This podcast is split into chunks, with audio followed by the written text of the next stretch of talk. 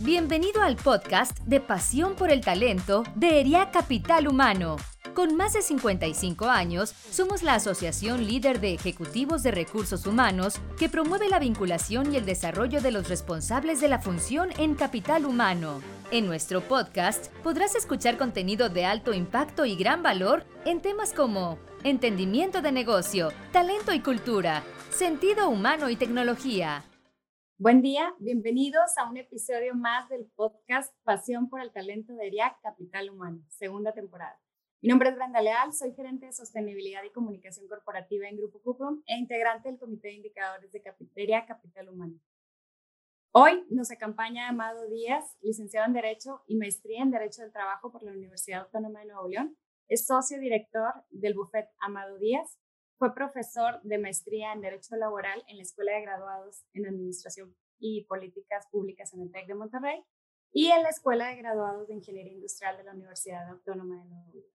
Abogado, especialista en litigio y consultoría laboral con más de 30 años de experiencia representando empresas nacionales y transnacionales. Fue miembro de la Comisión Laboral de Coparmex Nuevo León. Fue coordinador de la Comisión de Derecho del Trabajo y consejero de la Barra Mexicana de Abogados, capítulo Nuevo León. Actualmente es vicepresidente laboral de ERIAC Capital Humano. Gracias por aceptar nuestra invitación, Amado. Y antes de entrar en el tema, me gustaría que nos compartieras qué fue lo que hizo que eligieras tu actividad profesional. Bueno, eh, muchas gracias, Brenda, por la, por invitación y a ERIAC, también por la invitación. Con mucho estar aquí. Eh, bueno, eh, en realidad el gusto por, por la carrera de Derecho y especialmente por la materia laboral me surge porque mi padre, cuando inició su despacho eh, laboral también, eh, pues me invitó desde muy chavo, yo, que estaba en la secundaria y en los veranos él iba a ayudar a su oficina. Y, posteriormente ya eh, cuando pues ya estuve cursando la preparatoria, pues iba a laborar al despacho para todas las tardes haciendo tareas pues simples, ¿no?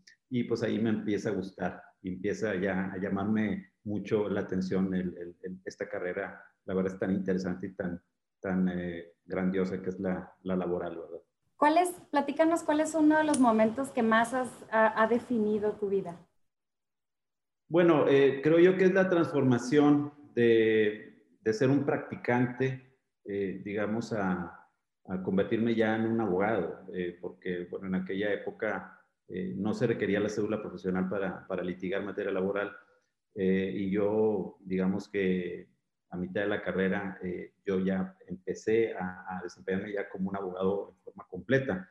Eh, yo era un practicante, un auxiliar jurídico, y cuando ya paso yo a ser abogado, eh, empiezo ya a tomar responsabilidades propias, no, no, era nada más ayudar a alguien, pues ya empieza uno a sentir que tiene uno la responsabilidad, yo muy joven en ese momento, y, y, la realidad es que por mi forma de ser, que pues tiendo a ser perfeccionista, detallista, obsesivo con, con con, cumplir con, todas las tareas y los temas, eh, luego uno empieza a entender que tiene uno que, porque empecé yo a preocuparme demasiado por las cosas, eh, y, empieza a entender que, que, luego uno tiene que ser un poco más relajado, eh, sin dejar de buscar la perfección, realmente la perfección no existe, y, en ese sentido pues, tiene uno que entender que buscar la perfección está bien, pero sin obsesionarte en, lograrla, ¿no? Y, eso fue lo que me ayudó mucho a poder desempeñar mi profesión eh, en un ambiente eh, pues más, eh, de, más disfrute, más disfrute que si en un momento dado no, no lo hubiera hecho así.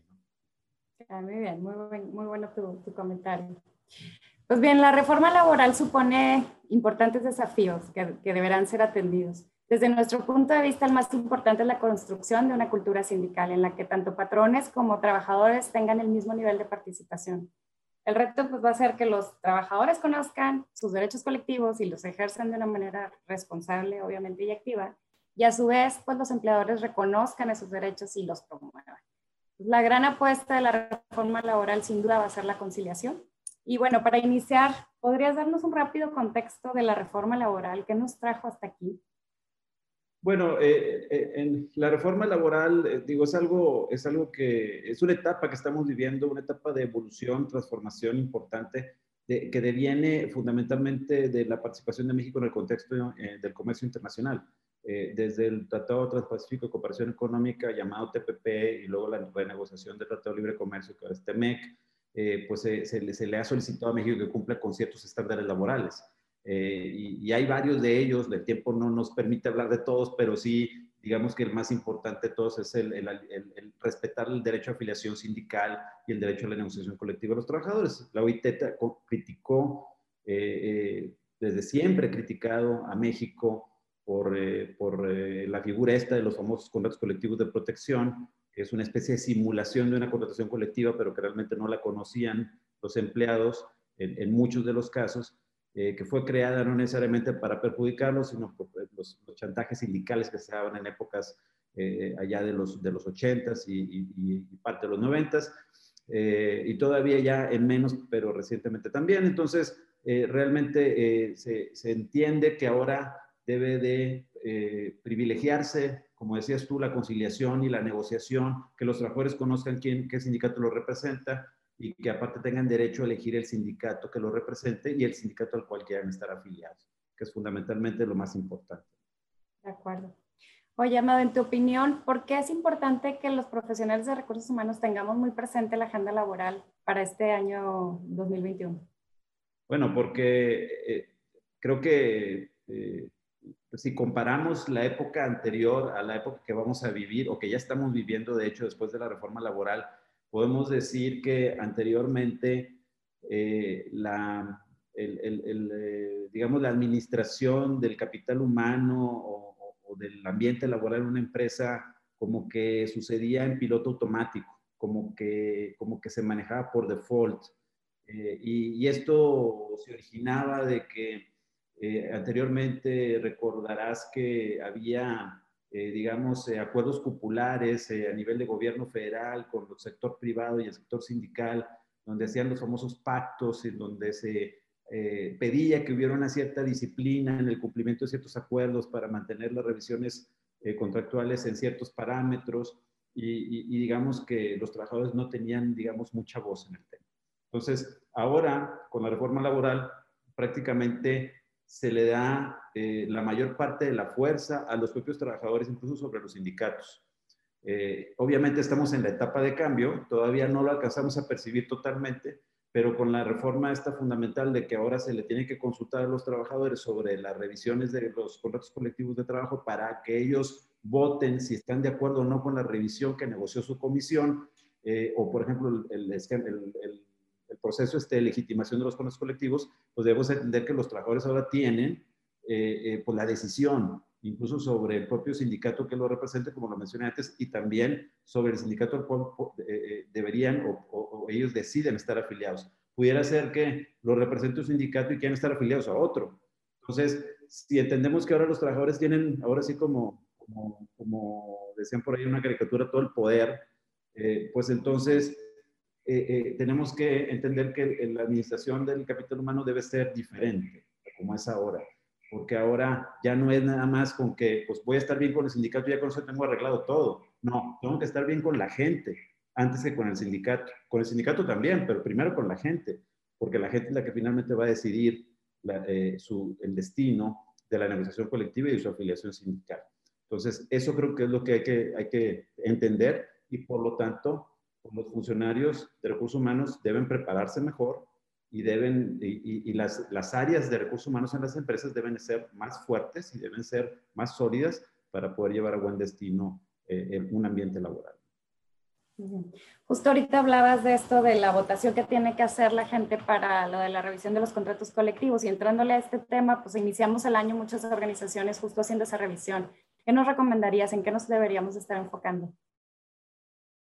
Bueno, en, las revisiones de contratos colectivos, eh, digo, ahorita tenemos un reto, digamos, particular, diferente a años anteriores, porque eh, pues con, la, con, esta pandemia que hemos sufrido, pues eh, habrá algunas empresas que, que, no tengan posibilidades de, dar un incremento, sino por el contrario, algunas incluso hasta tendrán que buscar alternativas de reducciones. Veíamos en los medios como Aeroméxico firmó por ahí un convenio con su sindicato para reducir el paquete de compensación que tiene con sus trabajadores. Entonces, eh, habrá algunas otras que sí puedan generar una revisión normal. yo creo que la, industria que ha sufrido más es la de, la, de comercio y la de servicios, más que la industria de manufactura y transformación, porque al final de cuentas, de una u otra forma, la de manufactura y transformación ha, digamos, se ha mantenido operando y, y, la otra no, las otras no. Entonces, eh, sí va a haber mayores retos, pero yo creo que es importante analizar cada caso específico, que analicen muy bien cuáles son las posibilidades de la empresa y obviamente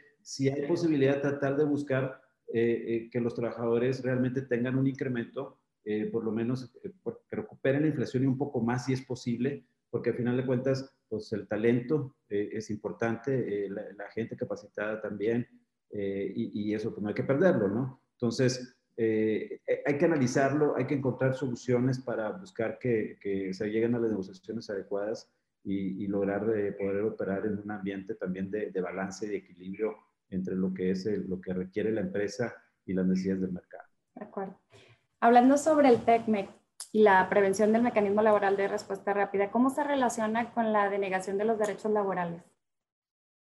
Bueno, eh, primero lo que hay que tener muy claro es que el, el, el mecanismo de laboral de respuesta rápida tutela fundamentalmente dos acuerdos laborales, no, no todos, porque acuerdos laborales hay varios. Uno es la prohibición a la explotación infantil, eh, o la explotación del trabajo infantil, eh, la violencia laboral, el no discriminación, el pagar salarios adecuados, correctos, tener jornadas que sean acorde a la ley. Eh, y en sí, eh, los tribunales independientes del, gobierno, de los gobiernos, eh, los, los, el centro de conciliación también independientes del gobierno, y, los dos importantes que sí tutela el mecanismo laboral de respuesta rápida es, el, digamos, es la libertad de afiliación, que ya habíamos hablado, y también la libertad de negociación colectiva. Esos son los dos fundamentales. Entonces, aquí lo que tenemos que tener mucho cuidado es de que no estemos incurriendo en, en actos o en situaciones que puedan implicar una denegación de esos derechos laborales, como, como por ejemplo mantener las cláusulas de admisión o de exclusión en los contratos de colectivos de trabajo, o, o, estar pagando cuotas al sindicato sin haberlas establecido en el contrato colectivo de trabajo, eh, o por ejemplo tener injerencia en el sindicato, querer participar en las votaciones que propiamente el sindicato realiza con sus afiliados para efecto de consultarlo sobre la revisión del contrato colectivo o sobre la legitimación del mismo contrato. Ese tipo de situaciones que hay que cuidar mucho y obviamente hay que estar de la mano con el sindicato para que eh, pues se logre y no incurramos en una violación a esos derechos que pueda provocar un mecanismo laboral de respuesta rápida en perjuicio de algún centro de trabajo. Gracias. Oye, un tema que hemos visto que no queda muy claro es precisamente la legitimación del contrato colectivo. ¿Podrías explicarnos, pues primero, por qué legitimizar un contrato colectivo y por qué la preocupación si, si la fecha límite es, creo, el primero de mayo de, del 2023? Bueno, la, la, preocupación es porque el tiempo se va rapidísimo y la verdad es que sí, primero. Y, y luego el otro tema es que si consideramos o buscamos momentos oportunos para legitimar un contrato colectivo, porque el, el, el legitimar el contrato colectivo de trabajo eh, eh, no es nada más que, digamos, ok, vamos a legitimarlo y ya, o sea, tenemos que pensar y que vamos, tenemos que buscar el momento adecuado en que realmente la gente eh, realmente vaya a aceptar a su sindicato y aceptar el contrato colectivo de trabajo. O sea, acabamos de tener una revisión en donde no hubo incremento o hubo incluso reducción, pues imagínense si vamos a preguntar a la gente, pues probablemente van a buscar o van a negarse a legitimar. Entonces, yo creo que si buscamos momentos por ejemplo, un, buen momento puede ser después de, un, que reciban un muy buen PTU o después de una muy buena revisión. Y, si, si, pensamos en cualquiera de los dos, pues nada más tenemos dos en el año, ¿verdad? No necesariamente los dos son buenos. Entonces, pensemos en que nada más tenemos el 21 y tenemos el 22. Entonces, eh, claro, no necesariamente tiene que ser ligado a cualquiera de estos dos momentos, puede ser en otro momento, pero para que eso sucede, tenemos que hacer un trabajo previo muy importante de realmente eh, em, eh, entender y estar seguros que el ambiente laboral es de primera. Si, si me permites un ejemplo, eh, hubo casos, acuérdense del 19 cuando hubo todos esos problemas en Matamoros, y hubo paros y todo, todo eso. hubo, hubo, hubo incursiones o intentos de incursiones en ciertos negocios o empresas en Matamoros en donde los trabajadores dijeron, nosotros no queremos saber nada de ustedes. Nosotros no queremos problemas, nosotros estamos contentos con la empresa, estamos a gusto con la empresa. Entonces, si ustedes logran eso de los trabajadores, tanto hacia la empresa como hacia el sindicato, pues tendremos realmente eh, un ambiente propicio para poder pensar en legitimar el contrato colectivo de trabajo. Ahora, hay que recordar que esto es un acto propiamente sindical. La empresa no puede participar, aunque la empresa puede ayudar, puede coordinar, coordinarse con el sindicato, en su caso, pero formalmente la empresa no puede estar en el acto de legitimación o de votación de los trabajadores. Eso es un acto propiamente sindical y propiamente interno de la vida sindical. Los trabajadores, muy bien. Hablando de las juntas de conciliación y arbitraje, Amado, este, entendemos que ahora son sustituidas por el Centro Federal de Conciliación y, Registro laboral y, laboral y los tribunales laborales. ¿Existe algún cambio en las funciones o en los roles? Bueno, eh, sí, eh, el, cambio fundamental es que digamos que las funciones de las juntas de conciliación y arbitraje se dividen en dos organismos, o sea, eh, se separan. Entonces, tenemos que la función de conciliación de la que, que tenía la junta que, tienen las juntas, de hecho, eh, se va a este organismo que es el Centro Federal de Conciliación y Registro Federal en el ámbito de la competencia federal y en el ámbito de la competencia local se van a los centros de conciliación locales. ¿sí? Eh, ahora, esa es la conciliación. En el caso de la, del registro, que esa es otra de las funciones que tienen las juntas, que digamos, si dividimos en tres funciones, esa es una de esas tres ya dijimos conciliación, ahora vamos con el registro, es el registro de sindicatos, contratos colectivos de trabajo y reglamentos interiores de trabajo. Entonces, ese registro lo va a tener única y exclusivamente el Centro Federal de Conciliación y Registro Laboral, que eso a mí me parece positivo, porque antes a lo mejor teníamos que presentar un contrato colectivo en la Junta de Jalisco y otro en la Junta de, de Sinaloa, y, ahora, ahora es un solo organismo. Entonces, tú puedes presentar el contrato colectivo en la oficina del Centro Federal eh, en Nuevo León, y, ya con el hecho de que lo presentaste en Nuevo León, aun y cuando tenga domicilios en diversos lugares del país, ese contrato colectivo ya opera y tiene efectos en todos esos domicilios. No, no tienes que dar vista ni tienes que presentar en otras juntas, o sea, eso ya, ya, ya opera para todo el país. Entonces es una ventaja. Y el, la tercera función de la junta, que, que, que, digamos, esa, esa, esa es la, la, única función que le va a quedar a la junta cuando las juntas sigan operando, eh, eh, pero que van a tener después los tribunales del Poder Judicial. O sea, va a haber tribunales del Poder Judicial Federal y tribunales de los Poderes Judiciales de cada uno de los estados.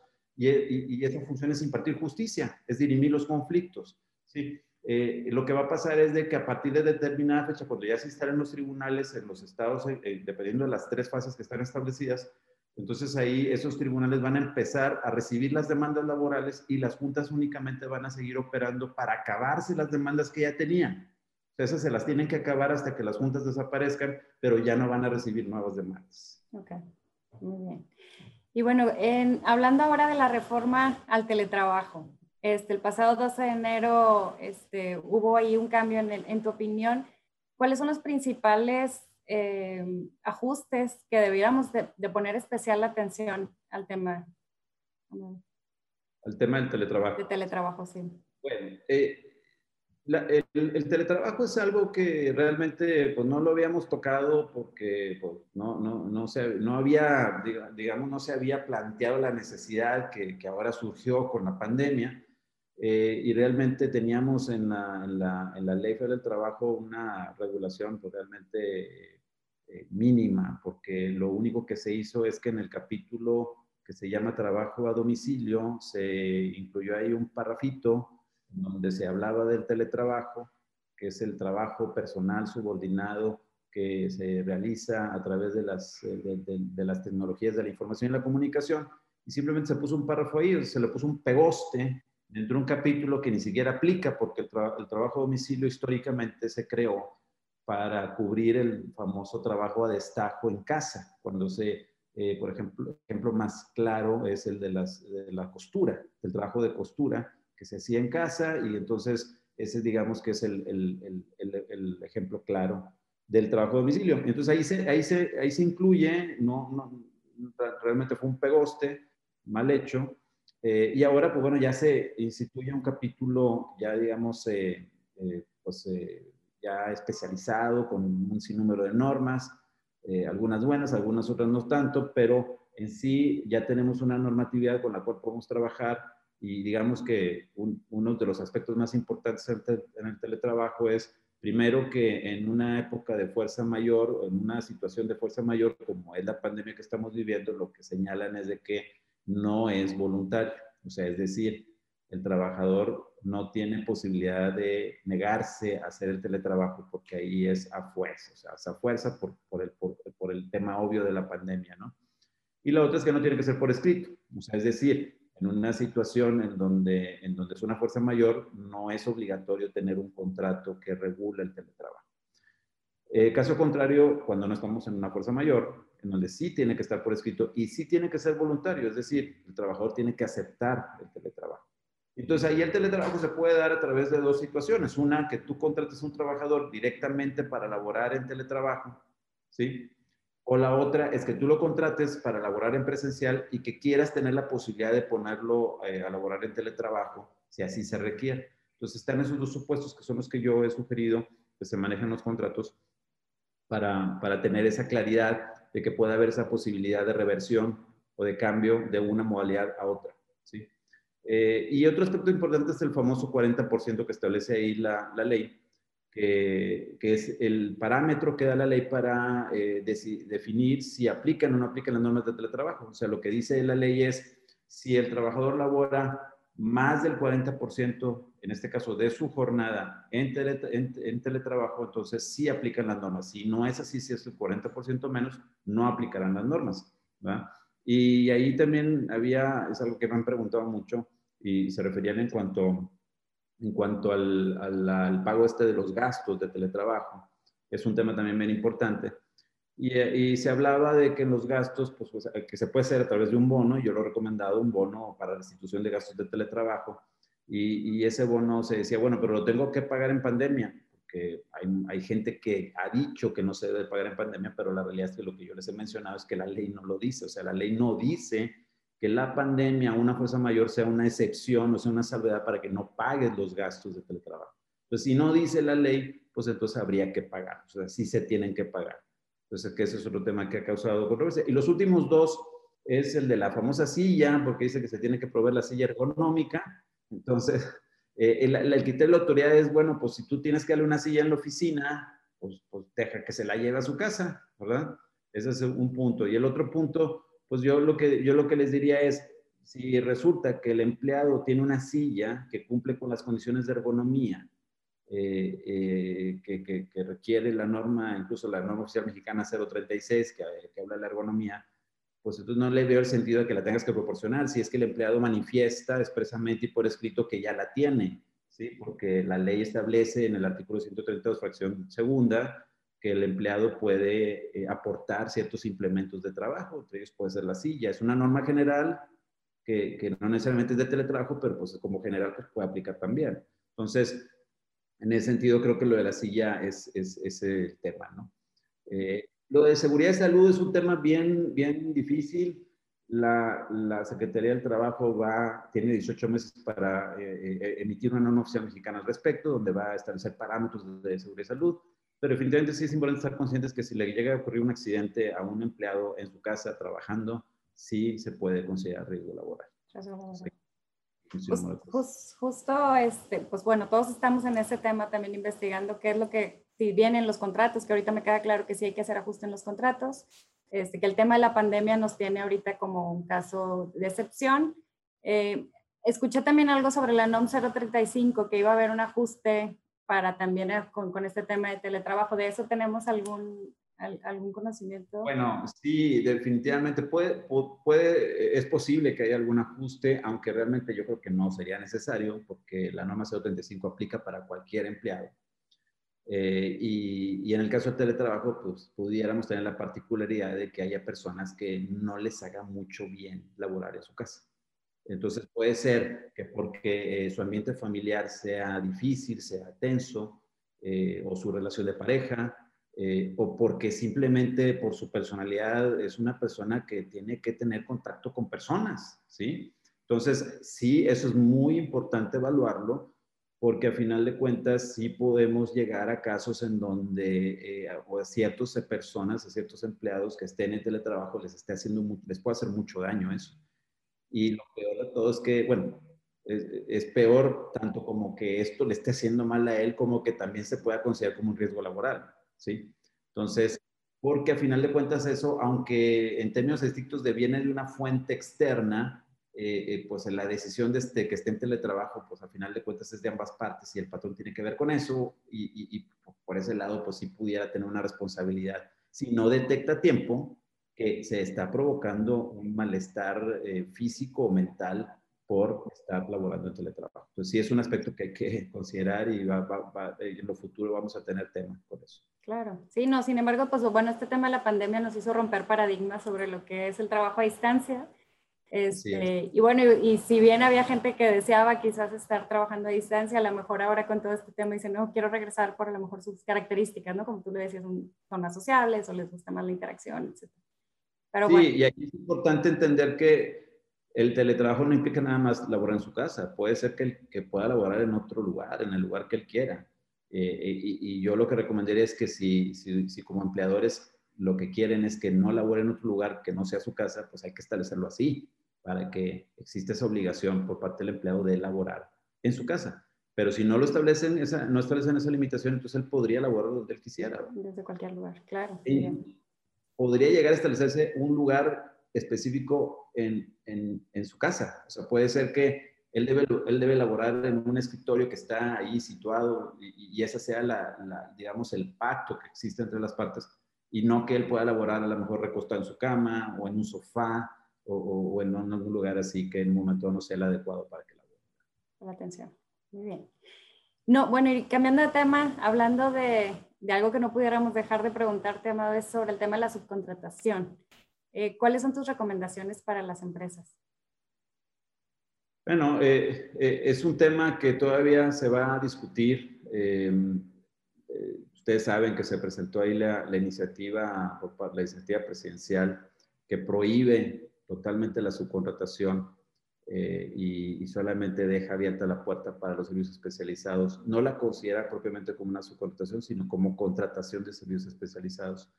Y va, lo que le quiere pegar es pues al, al, tema, sobre todo a la, al, al, outsourcing, que en un momento dado que se menciona como abusivo, como abusivo en contra de los trabajadores, ya sea por su registro ante el Seguro Social, o porque se le paga diferente compensación a los trabajadores que, que sí están directos, o en este caso al esquema este famoso de las prestadoras de servicios o insourcing, eh, porque se considera o se ha considerado que se ha utilizado para evadir o para disminuir el pago de PTU. Entonces, eh, dentro, de ese, dentro de ese ambiente, eh, primero lo que tenemos que tener claro es de que si, si ustedes analizan y ven el artículo 15A actual, el vigente de la Ley Federal del Trabajo, realmente eh, del 15A ya se desprende la prohibición. O sea, la prohibición ya está, porque el 15A dice que eh, para que una subcontratación cumpla con la ley, o sea, legal, o se considere legal, tiene que cumplir con tres condicionantes. Y, dice, no puedes, no puedes subcontratar al 100% del personal, no puedes subcontratar personal que realice tareas iguales o similares al personal que tú tienes directo y no puedes subcontratar personal salvo que sea eh, o que realice actividades especializadas. Y eso prácticamente te lleva a que únicamente puedes subcontratar actividades especializadas. O sea, entonces ya está. Lo que pasa es que ni el, ni el gobierno anterior, porque esta, esta, este 15A nació en el 2012, a inicios del 2012, cuando, cuando inicia el gobierno de Peña Nieto. Y el, pero el gobierno de Peña Nieto nunca aplicó ese artículo. O sea, nunca hizo inspecciones y nunca multó por incumplimiento de ese artículo. Eh, y tan es así que eh, antes de la pandemia ya estaban dándose inspecciones por su contratación y específicamente por los esquemas de insourcing. Y post pandemia ya se han aplicado multas. Yo he sabido de multas de 25 mil pesos, de 50 mil pesos, de 70 mil pesos algunas empresas, en algunos otros estados, no en Nuevo León, sobre insourcing. Entonces, o sea, lo que tenemos que tener claro es que como está ya ahorita la ley, sí se puede multar. O sea, sí se puede inspeccionar y se puede multar. Ahora, ¿Qué es lo que se quiere hacer? Pues lo que se quiere hacer es ponerla más categórica, o sea, hacerla más, digamos, que el, que el wording sea más contundente, ¿no? Y, y sí meterle, obviamente, esos adornos que ni tan adornos son de, del tema de defraudación fiscal, de, de, de, de que se considere eh, que, de, que no, no, no, se, no se haga devolución de IVA, eh, o sea, esos temas ya muy concretos en las codificaciones fiscales para decir, oye, si la subcontratación no cumple con esto, pues no hay no hay devolución de IVA. Y, obviamente también lo del registro, eso que se menciona, el registro nacional de, proveedores de, en este caso de, su contratación, más bien de, servicios especializados, como para que la autoridad los tenga, vamos a decir, ordenaditos y vigilados, ¿no? Y, reconocidos. Entonces, esas situaciones son las que se están proponiendo. Se iba esto a estudiar en, en, febrero como una iniciativa preferente. Eh, por ahí hubo, hubo foros, se, se, hicieron unos foros ahí para discutir el tema. Por ahí ustedes habrán tenido contacto con ellos. Eh, se, se, discutió el tema, ha habido negociaciones. En tema, por ejemplo, de PTU, algo que se había propuesto, y a mí me parecía muy buena idea, es el de topar el PTU, porque el gran problema que, el problema que yo veo con el PTU es que cuando se desaparezcan los esquemas de presión de servicios, podríamos tener, podríamos tener eh, digamos, eh, empresas que puedan repartir tres semanas y otras que repartan ocho meses de salario de PTU. Y entonces, ante esas grandes diferencias, podríamos tener problemas colectivos o intersindicales, porque luego un empleado puede decir, oye, o sea, a mi compadre le dieron ocho meses de PTU y a mí me dieron tres semanas, pues es que mi sindicato, mi sindicato no sirve, ¿no? Está, mi sindicato está vendido. Entonces, eh, vamos a buscar el sindicato, vamos a buscar al otro sindicato, porque ese sí, sí es bueno y, y realmente no tiene gran cosa que ver, porque el, el, PTU, incluso yo lo mencioné, es una prestación obsoleta y una prestación que no cumple con el objetivo para el que fue creado, porque porque establece o señala un, pago que no va directamente proporcional a la productividad de los trabajadores. Ustedes saben que una empresa puede vender eh, una unidad de negocio y tener un ingreso, eh, digamos, o una ganancia cambiaria y puede tener un ingreso extraordinario y se genera un PTU en una empresa donde los trabajadores no fueron productivos. Y puede haber otra empresa en donde los trabajadores sí fueron muy productivos y sin embargo no va a tener PTU porque tuvo pérdidas cambiarias o porque resulta que tuvo una inversión, un gasto muy importante en el año porque están, eh, digamos, remodelando instalaciones o compraron una bodega más o lo que ustedes quieran que, que, se, acaba, se acaba la utilidad o la renta agradable. Entonces, es un tema difícil, pero yo creo que la solución, no, no ideal, pero sí la viable, creo que sea topar el PTU. Por ahí se habló de que el gobierno en un momento estaba de acuerdo en, en topar el PTU.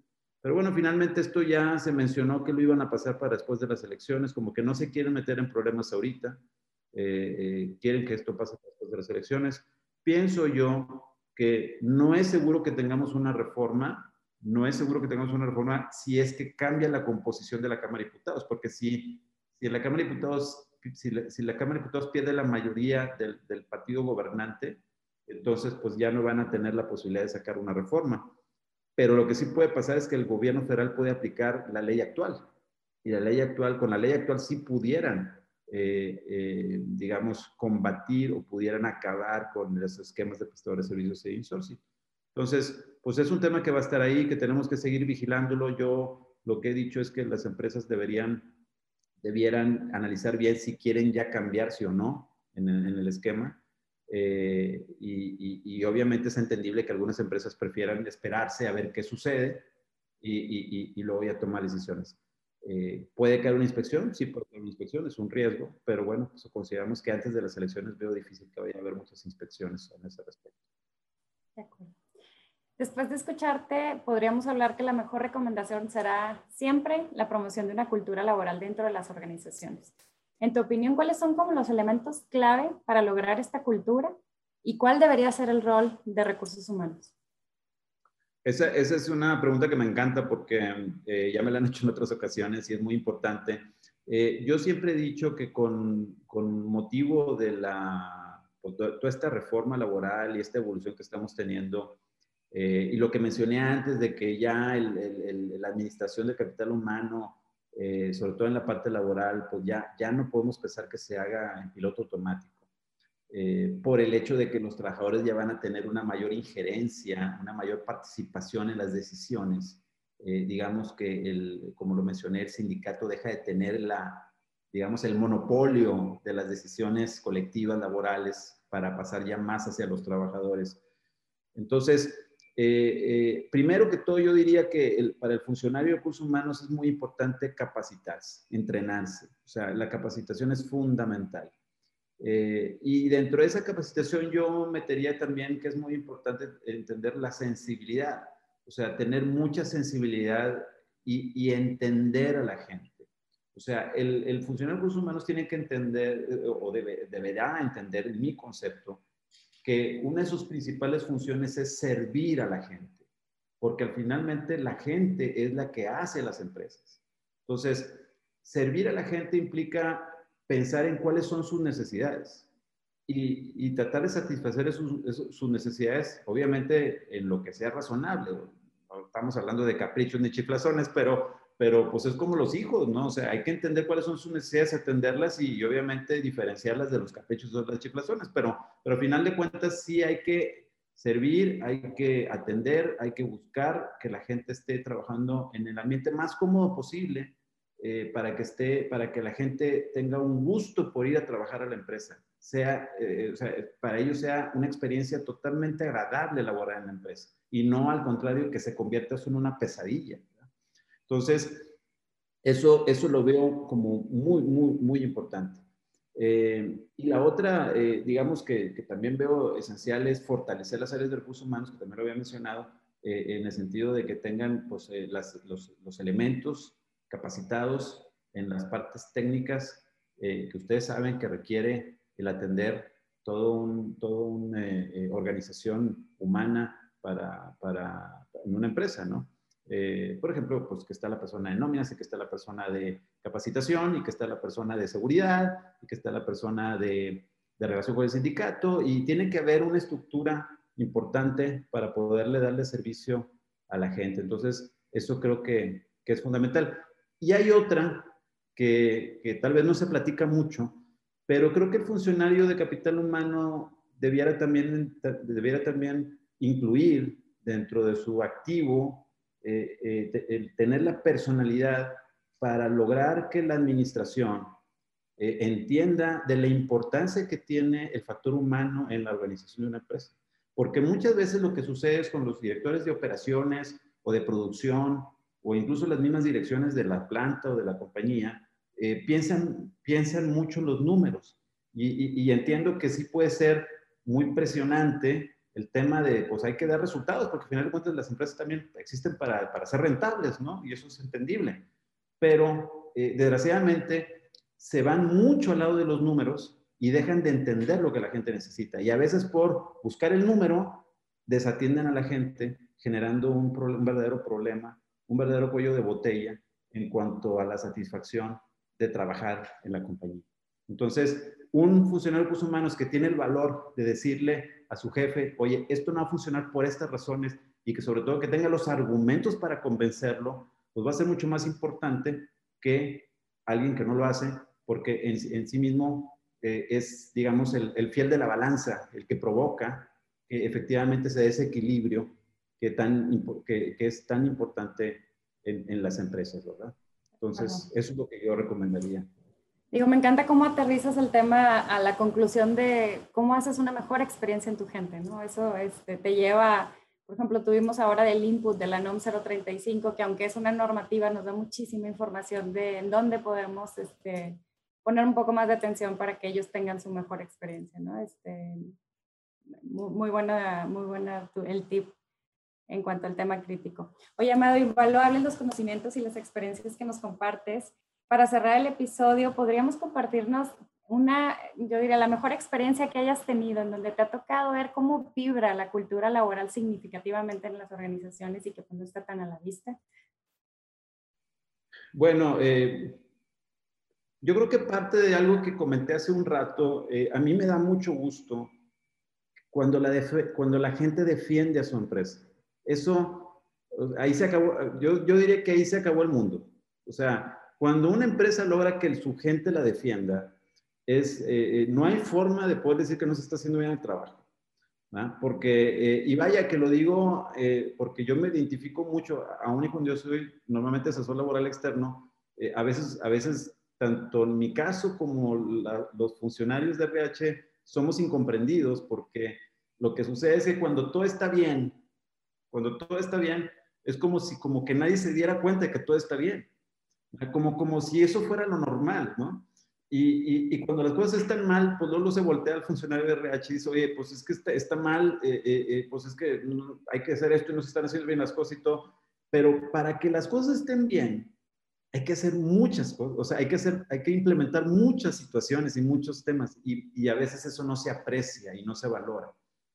Pero si pensamos en que el objetivo es ese, eh, cuando sucede, realmente es cuando debemos de sentirnos orgullosos del, trabajo que estamos haciendo, porque Por ejemplo, en este caso de esta, de esta empresa de Matamoros, que los trabajadores dijeron, oye, nosotros no, no queremos saber nada de ustedes. Nosotros estamos bien contentos con la empresa, nosotros no tenemos ninguna queja en contra de la empresa, no tenemos ninguna necesidad de estar eh, buscando representación de ustedes. Esa es una. Me tocó el caso de otro cliente donde de, que me decía, vamos sindicato con los trabajadores, les dice, nosotros los queremos apoyar, los queremos representar, y, y, entonces los trabajadores les dicen, pues bueno, pues sí, ok, eh, nosotros les avisamos, ¿no? Y lo primero que hacen, van con la funcionario de recursos humanos y le dicen, oye, ¿sabes qué tal día vino un sindicato y nos ofreció esto y esto y esto? Y nosotros queremos comentarles porque la verdad es que nosotros no queremos ninguna relación con ese sindicato ni con ningún otro si eso le va a causar problemas a la compañía. Entonces, cuando eso sucede, pues dices, oye, quiere decir que la empresa es, digamos, está haciendo su trabajo, ¿no? Y especialmente el área de recursos humanos. Entonces, yo, yo, eso es lo que yo recomendaría, eso es lo que yo diría que ese tiene que ser el objetivo para lograr que la gente realmente se identifique y que la gente esté contenta. O sea, el, el, el, buscar que la persona vaya a trabajar y vaya contenta a trabajar en la empresa y salga contenta de trabajar en la empresa, eso es lo máximo para mí. Claro, es un punto claro. Oye, Amado, por último, ¿qué le recomendarías a todos los jóvenes que se encuentran iniciando o igual que hace poquito iniciaron su carrera en recursos humanos? Bueno, yo, yo lo que le recomendaría es, eh, eh, y vaya, puede haber mejores recomendaciones que la mía, pero yo lo que les diría es, piensen, visualícense. ¿Quién quieren ser en 5, en 10, en 15 años? O sea, y, y porque obviamente todos empezamos primero pues siendo practicantes y ayudando, ¿verdad? No tenemos todavía las responsabilidades. Concéntrense mucho en que, en que la persona a la que ustedes le reportan eh, y que ustedes tal vez quieren hacer ese trabajo que está haciendo esa persona, concéntrense mucho en estudiar lo que está haciendo bien o mal, para, como, si, como si el día de mañana ustedes lo fueran a hacer. Porque esa es la única forma de crecer. O sea, porque si no piensan así, pues van a estar mucho tiempo como ayudantes.